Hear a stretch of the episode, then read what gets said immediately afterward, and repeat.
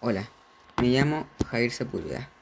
Hoy voy a hablarles sobre Rocket League. Rocket League es un videojuego que combina el fútbol con vehículos. Me gusta mucho porque sus modos de juego, a mi parecer, son muy entretenidos, en especial sus modos de juego competitivos, donde aparecen los rangos bronce, plata, oro, platino, diamante, gran campeón 1, campeón 2, campeón 3 y el máximo rango es gran campeón.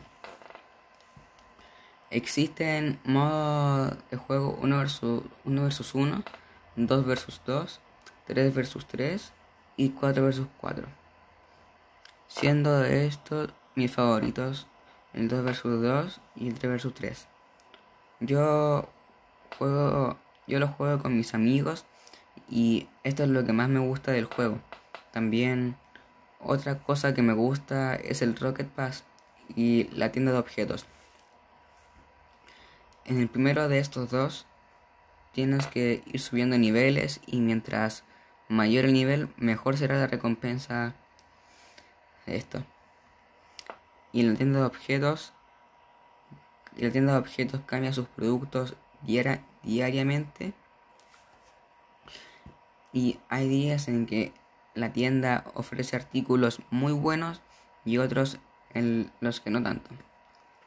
A grandes rasgos, eso es League y yo creo que les llamará la atención al probarlo y les terminará gustando aunque no todo es bueno en Rocket League.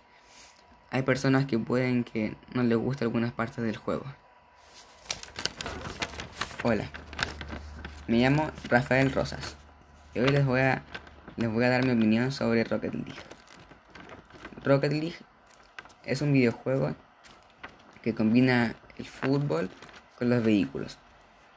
Fue desarrollado por Psyonix y lanzado el 7 de julio del 2015.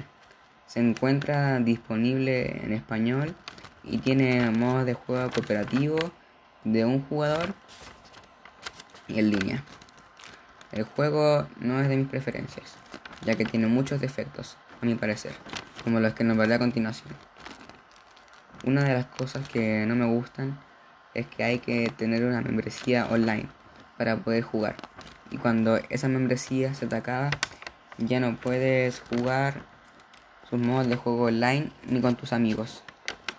También en las partidas te puedes encontrar con gente que te insulte y o que te haga sentir mal y te baje la autoestima.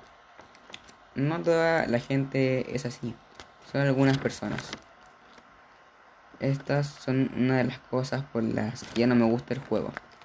Y otra causa es que antes ya no habían antes es que antes habían cajas donde te salían premios.